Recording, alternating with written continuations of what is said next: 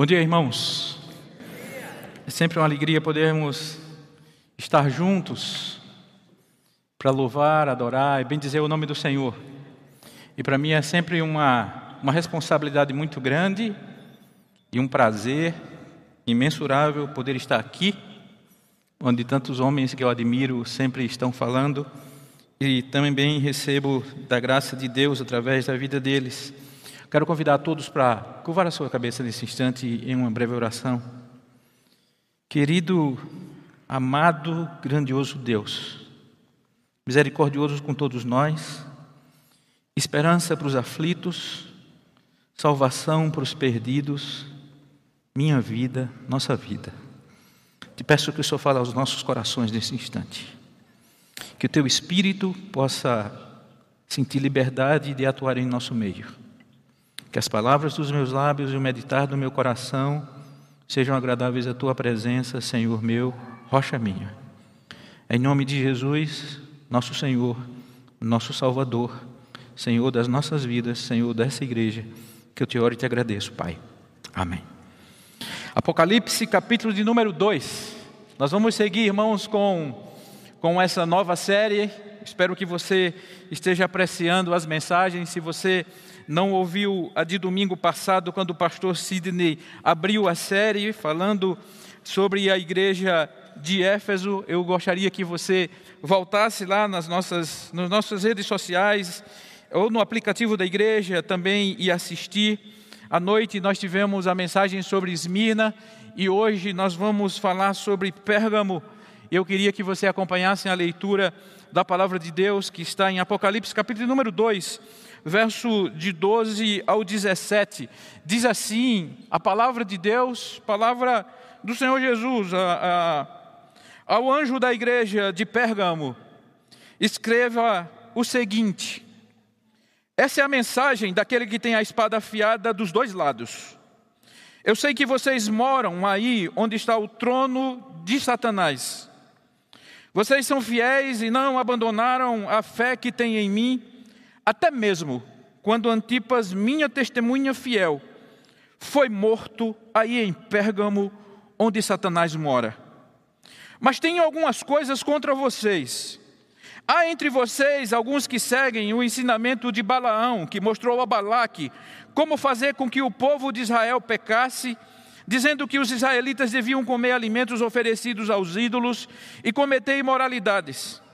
Assim também estão entre vocês alguns que seguem os ensinamentos dos nicolaítas. Arrependam-se, senão eu logo irei até aí e com a espada que sai da minha boca lutarei contra essa gente. Portanto, se vocês têm ouvidos para ouvir, então ouça o que o Espírito de Deus diz às igrejas. Aos que conseguirem a vitória, eu darei do maná escondido e a cada um deles darei uma pedra branca, na qual está escrito um nome novo que ninguém conhece, a não ser quem o recebe. Que Deus aplique Sua palavra, irmãos, no nosso coração. Essa, a, cidade de Pérgamo é uma das igrejas, das sete igrejas do Apocalipse. A, a, mensagem das sete igrejas, o pastor Sidney introduziu no último domingo, mas ela, ela é bem é bem típica a divisão dessa, de cada uma dessas sete mensagens. O que nós encontramos? Nós encontramos ele fazendo uma descrição de si mesmo. Aqui ele diz que tem a espada que é afiada dos dois lados, em cada um dos textos. Ele, ele se descreve de uma forma. Depois ele faz um diagnóstico, seja um diagnóstico positivo ou negativo, da condição daquela igreja. É isso que vemos em cada uma delas. Ele traz consolo, ele traz ordem decorrente desse diagnóstico. Ele, ele, ele tem uma ordem de ouvir e atender, ficar atento a essa mensagem, ao que ele diz à igreja. É também o que encontramos e uma bênção ao vencedor. Ao vencedor acontecerá exatamente várias bênçãos, ele, ele mostra. Vimos Éfeso, que resistiu ao falso ensino, nós vimos Esmirna, que enfrentou perseguição, e agora nós estamos na cidade de Pérgamo. A cidade de Pérgamo ela fica situada na antiga Mísia da Ásia Menor, hoje na Turquia. É uma cidade, era uma cidade comercial, uma cidade importante, era uma cidade de, de, tão grande quanto era Éfeso, uma cidade que possuía uma grande biblioteca de 200 mil livros. Fiquei impressionado quando pesquisei isso. Uma coleção que Marco Antônio transferiu para o Egito como um presente a Cleópatra. Também, irmãos, um dos principais centros culturais do mundo grego era Pérgamo. Pérgamo foi a primeira cidade a desenvolver o pergaminho, que tanto falamos, que foi os primeiros escritos da Bíblia. A, palavra pergaminho deriva-se exatamente dessa cidade onde foi desenvolvida aquela tecnologia que deu expansão naquela época ao texto sagrado. É profundamente envolvida com idolatria, a cidade muito idólatra, com bosques repletos de estátuas e altares. O monumento mais famoso da cidade, o altar é, é, é mais famoso, provavelmente dedicado a Zeus e Atena. Grande altar de Pérgamo, se você tiver a oportunidade de um dia ir a Berlim, você pode visitar o Museu de Pérgamo e você vai ver que coisa linda é esse altar que está ali é, exposto no museu ali em Berlim. Você encontra outras, outras curiosidades impressionantes bíblicas, como algumas também, alguns, algumas partes de, de, do, do templo de Nabucodonosor também você, você encontra ali. Havia também vários outros deuses. Asclépio, por exemplo, era um deus da cura. Ele era simbolizado por, por serpentes. E ainda hoje nós. Nós vemos esse, esse Deus, essa, as serpentes no símbolo da, da, da, da medicina. Era um importante centro religioso. Cultos pagãos. Havia a primeira cidade, irmãos, que construiu um, um culto ao próprio imperador, ao divino Augusto e a deusa Roma. Essa era a cidade de, de Pérgamo. E Jesus se refere a ela, dizendo o seguinte: Habitas onde está o trono de Satanás. Veja que, que, que expressão para aquela cidade. O que vemos é que Jesus conhecia as condições sociais onde aquela igreja estava inserida.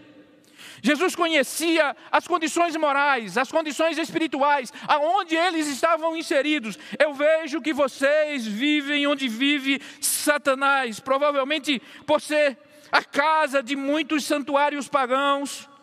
Também havia também culto a imperador. Eles viviam num contexto onde Satanás repousava. Em outras palavras, vocês estão no meio onde Satanás tem o seu pequeno reino. Eu enxergo isso, vocês, eu vejo que vocês enfrentam dificuldades, eu vejo que vocês enfrentam desafios, eu vejo que vocês enfrentam provações, eu vejo que vocês enfrentam lutas, eu vejo que vocês enfrentam perseguições, eu vejo que vocês enfrentam tentações. Eu sei o contexto, eu sei onde você vive, eu sei onde você mora, eu sei como você está, eu sei como é o dia a dia, eu sei como é amanhecer, o anoitecer, eu conheço tudo isso. E tem uma palavra para você. Uma coisa que, que, que, que me chama a atenção. Vocês não abandonaram a fé em mim. Vocês são fiéis e não abandonaram a fé que têm em mim. Apesar de toda a pressão, apesar de toda a tentação, apesar do mundo mal em que vivem, apesar de, de todo o jeitinho, apesar de todo o contexto, apesar do dia a dia em que vocês estão inseridos, vocês não abandonaram a fé que têm em mim. Sei que você conserva o meu nome e não negou a fé em mim. Essa é a palavra que, que a NTLH traduz. Vocês são fiéis e leais. Vocês não deixaram de acreditar, apesar de toda a dificuldade. Mesmo diante de difíceis provações, mesmo diante de difíceis lutas, mesmo diante de coisas impressionantes que aconteceram diante de vocês, vocês permanecem firmes. Mesmo em um ambiente hostil, mesmo em um ambiente contrário, vocês conseguiram manter a fé. É importante, irmãos, atentarmos para o que Jesus Cristo chama a atenção à igreja de Pérgamo. Porque também vivemos em contextos, também às vezes estamos inseridos em pequenos tronos de Satanás, também vivemos no mundo que está posto no maligno, também vivemos no meio de práticas que não devemos fazer, de práticas que não devemos concordar, de, de, de opiniões, de situações que não condizem conosco, e nós não podemos negar a fé em Jesus Cristo de maneira nenhuma. Aí ele destaca, irmãos, uma pessoa. Ele fala de Antipas mesmo ele sendo morto, diante de vocês, Vocês não negaram a fé. É um símbolo de resistência, é um símbolo da fidelidade no meio da opressão pagã. No meio da opressão pagã, alguém não se contaminou. No meio da opressão pagã, alguém foi Marte. No meio da opressão pagã, alguém foi morto como exemplo. No meio da opressão pagã, alguém foi morto como ameaça. Eu destaco Antipas. Não sabemos quem era, possivelmente bispo da igreja, alguns comentaristas o colocam. Não há nenhuma citação sobre ele no Novo Testamento. Mas o que nós podemos ver, irmãos, é que no meio de, de dificuldades, de opressões, de, de, de aflições, de tempos difíceis, existem testemunhas fiéis. Existem pessoas que olhamos e nos espelhamos.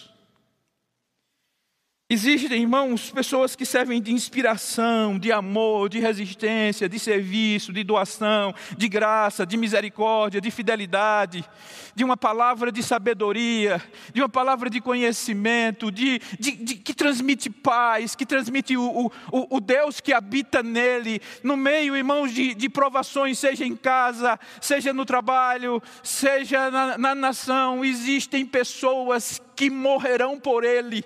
Existem pessoas que, que, que, que, na fé, na fidelidade, que seguem Jesus porque o amam, não em busca daquilo que Jesus vai fazer por eles, não em busca do benefício de Jesus, não em troca de qualquer coisa que Jesus possa fazer, mas mesmo das situações difíceis, são capazes de ir até o extremo da morte, porque o seu amor, a sua vida, a sua fidelidade está no Senhor que já fez por ele muito mais do que tudo aquilo que imaginamos ou pensamos.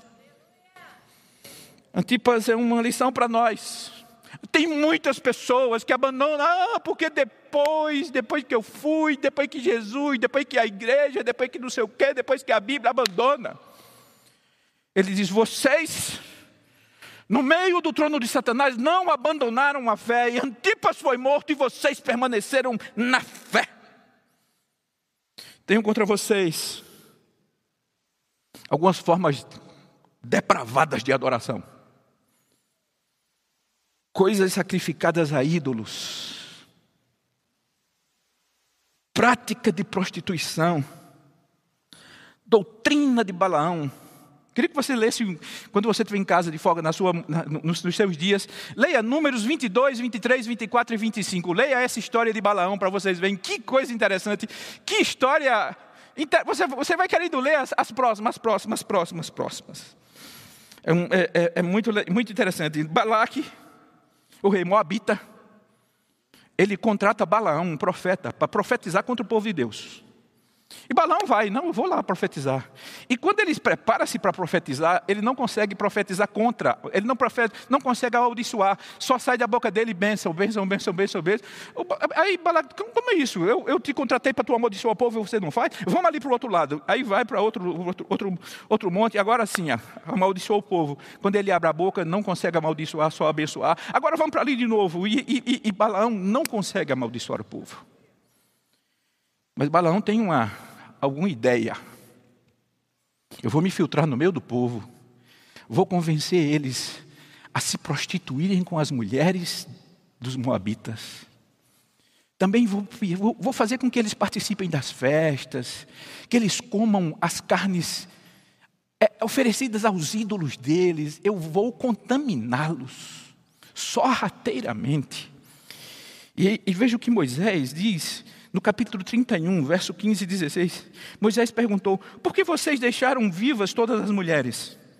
Lembre-se que foram as mulheres que, seguindo os conselhos de Balaão, fizeram com que os israelitas fossem infiel a Deus, o Senhor, adorando o Deus Baal Peor. Foi por isso que houve uma epidemia no meio do meu povo. Depois ele, ele diz: também no meio de vocês tem alguns que seguem a doutrina dos nicolaítas. Os nicolaítas, em Éfeso, também ele, ele fala sobre, sobre os nicolaítas, praticavam refeições oferecidas a deuses pagãos, envolviam-se com a imoralidade sexual, disseminavam a infidelidade espiritual, a infidelidade sexual, a infidelidade a Deus. Então, Deus diz: cuidado, Jesus diz: cuidado com a infidelidade, cuidado com os deuses que são colocados diante de vocês, e vocês seguem esses deuses. Eu tenho contra vocês exatamente isso. Alguns seguem essa, essa prostituição, esse adultério, adultério espiritual, adultério sexual, adultério, imoralidade completa, como Balaão ensinou ao povo. Arrependam-se. É a palavra dele. Arrependam-se. Senão eu logo irei aí. E com espada que sai da minha boca, lutarei contra essa gente. Aqui não parece ser a segunda vinda de Jesus, aqui parece ser uma, uma ação pontual dele contra o problema da igreja. Tem um problema ali, eu vou agir. Tem um problema lá, eu vou agir. Olha, vocês se arrependam, senão eu vou agir. Eu vou tomar a providência. O próprio Jesus vai agir contra eles e intervir. A igreja é dele, irmãos. A igreja é deles, é dele. Jesus sabe o que acontece na igreja dele. Importante vermos. Aí ele diz: Ao vencedor, eu vou dar do maná escondido. O maná escondido, esse, esse alimento vindo de, de, Conhecemos o maná por causa do alimento diário de Deus no povo, do povo no Egito. E a, a época do, do, do, de Balaão também foi nessa mesma época, em contraste com aquilo que Balaão queria, em contraste com aquilo que o povo se envolveu, comendo, envolvendo-se com coisas oferecidas a ídolos. Jesus diz: Eu tenho uma, eu tenho uma comida diferente, eu tenho um alimento diferente para aquele que vencer. Não aquilo que o que o trono de Satanás oferece, mas um alimento diferente. Nós temos, irmãos, banquetes prometidos para nós. O vencedor participará de bodas. O vencedor participará de coisas que a nossa mente jamais será capaz de imaginar. Esse maná não sabemos se é um maná no deserto, se era um maná que estava escondido na arca, não sabemos. De uma coisa eu sei: aquilo que ele oferece ao vencedor é para nós, para mim, para você. Depois ele diz: Ao vencedor eu darei uma pedrinha branca. Pedra branca, ela era. Vários comentaristas colocam posições, o que poderia ser. Poderia ser o resultado de uma sentença. Você recebeu o resultado favorável, sai com a pedrinha branca. Mas a que mais me chamou a atenção de todos os comentários que li, dizem os pesquisadores que quando você participava de uma competição, você, o vitorioso, ele ganhava uma pedra branca. E a pedra branca lhe daria direito de participar da festa de premiação. Então, Jesus diz, baseado nesse tipo de interpretação, aqueles que vencerem, darei uma pedrinha branca, com um nome que só ele sabe, e aquele que colocou o nome para a grande festa.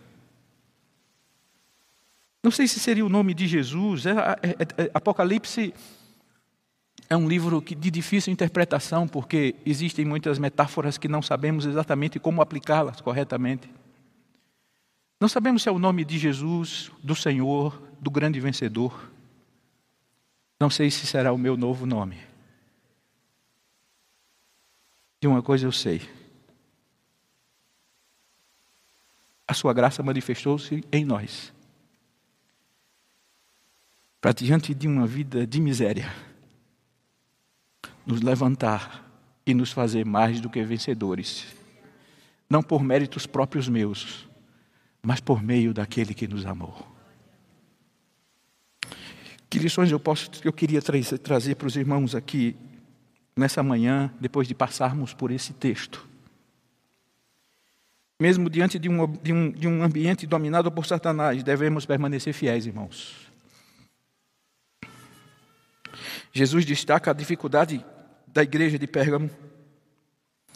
As dificuldades não fizeram com que eles abandonassem a fé. O contexto do seu trabalho, o contexto da sua casa, o contexto do seu coração, o contexto do país que vivemos, o contexto político, o contexto moral ou imoral, qualquer que seja o contexto que estivermos. Vocês são o sal da terra. Vocês são a luz do mundo. Brilhe a vossa luz diante dos homens, para que vejam as vossas boas obras e glorifique ao vosso Pai que está nos céus. Nós fomos colocados no ambiente onde estamos, para que as pessoas olhem para nós e vejam tão somente o Senhor a quem servimos. Para mim, essa é a maior honra que eu pude receber na minha existência. Embaixador, representante, servo, filho do Rei dos Reis, do Senhor dos Senhores, daquele que era, que é e que há de vir. Outra lição que eu tomo: Jesus conhece o sofrimento de cada um. Eu sei que vocês vivem num contexto muito difícil, é isso que ele diz à igreja de Pérgamo. Sei. Eu conheço. Eu vi que Antipas foi morto. Eu vi que alguns são sacrificados, eu vi que alguns sofrem demais, eu vejo que alguns têm muitas dores, eu vejo que alguns sofrem muitas perseguições, eu vejo que alguns estão aflitos por amor ao meu nome, pela fé, por permanecerem fiéis. Eu vejo. Quando, quando eu vejo isso, por exemplo, ele dizer Antipas foi morto, isso vai de encontro, irmãos, a qualquer doutrina, a qualquer teologia de prosperidade, de triunfalismo que você vê. Quantos dizem, não, nós não vamos sofrer, nós não vamos doer, não vai sentir dor. Jesus diz, eu vi, ele foi morto e vocês permaneceram fiéis, e ele também.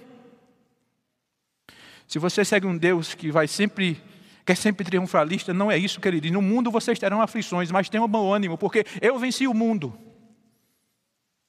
Nós seguimos o Deus que venceu e tem uma palavra de vitória para cada um de nós. E se a sua esperança é nesse mundo presente, nós somos os mais infiéis de todos os homens, é o que diz Paulo.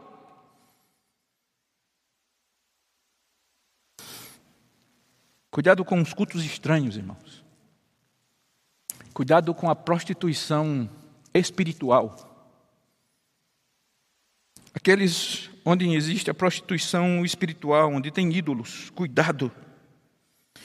Cuidado com cultos que alimenta o Deus que está no seu coração, que não seja o único e verdadeiro Deus.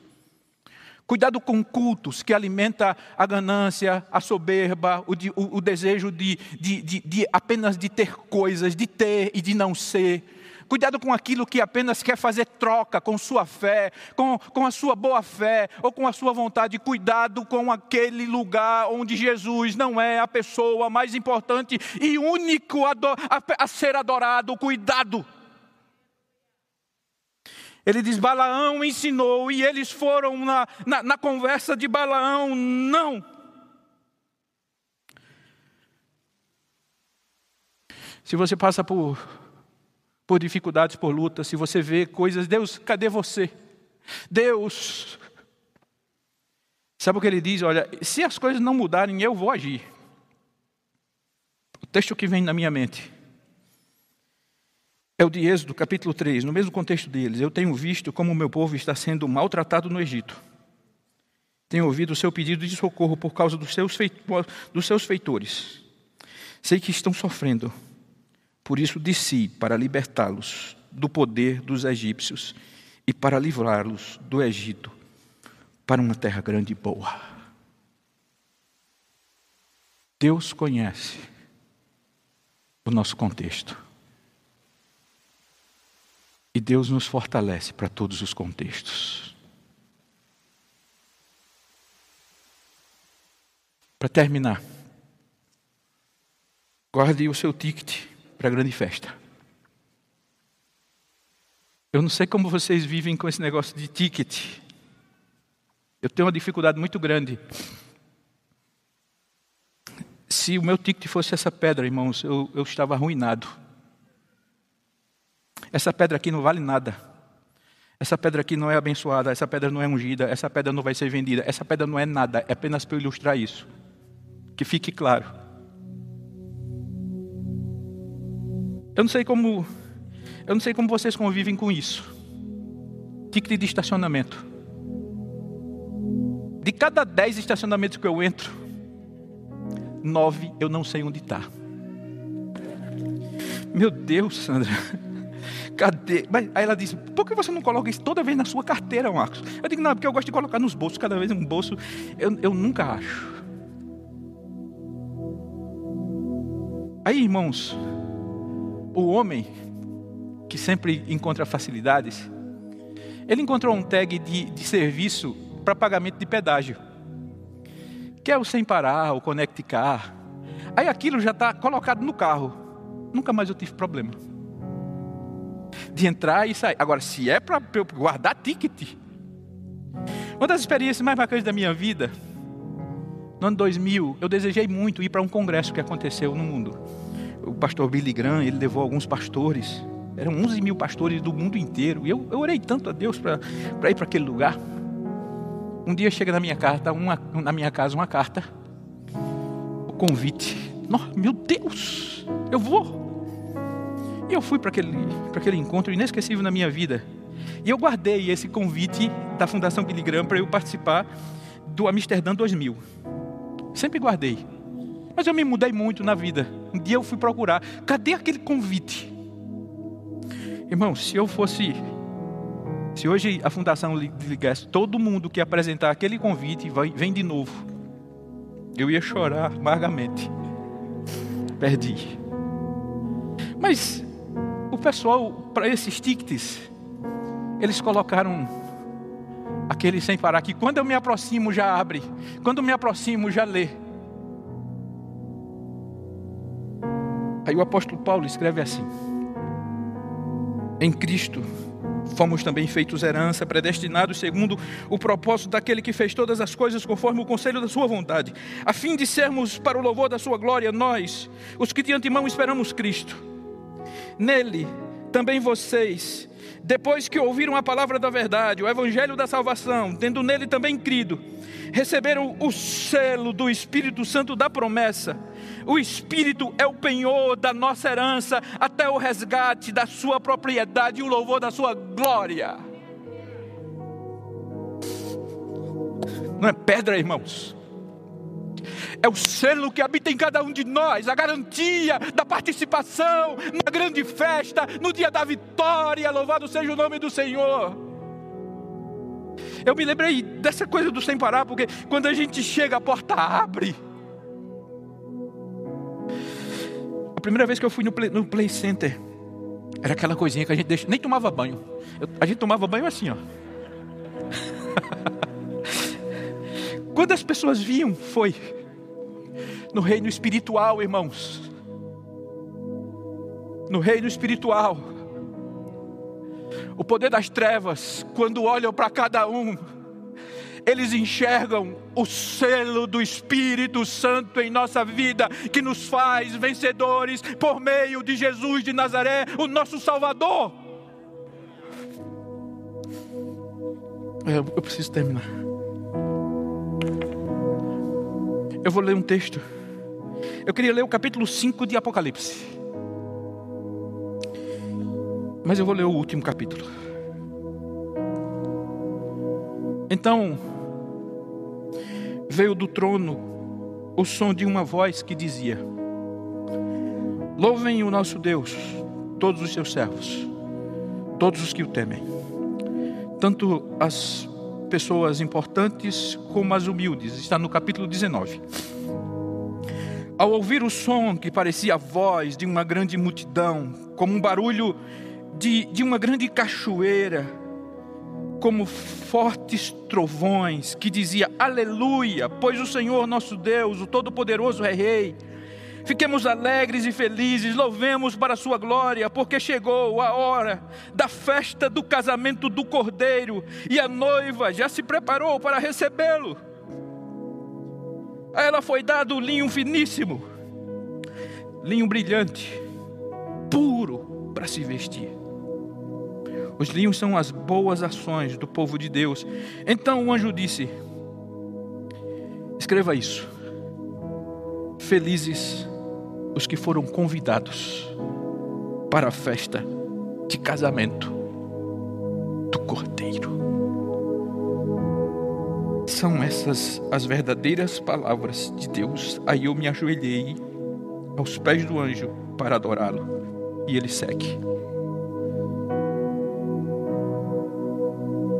Não é uma pedrinha, não é algo que eu vou conquistar, é algo que ele já conquistou na cruz. E em Jesus somos mais do que vencedores. Deus abençoe a todos em nome de Jesus.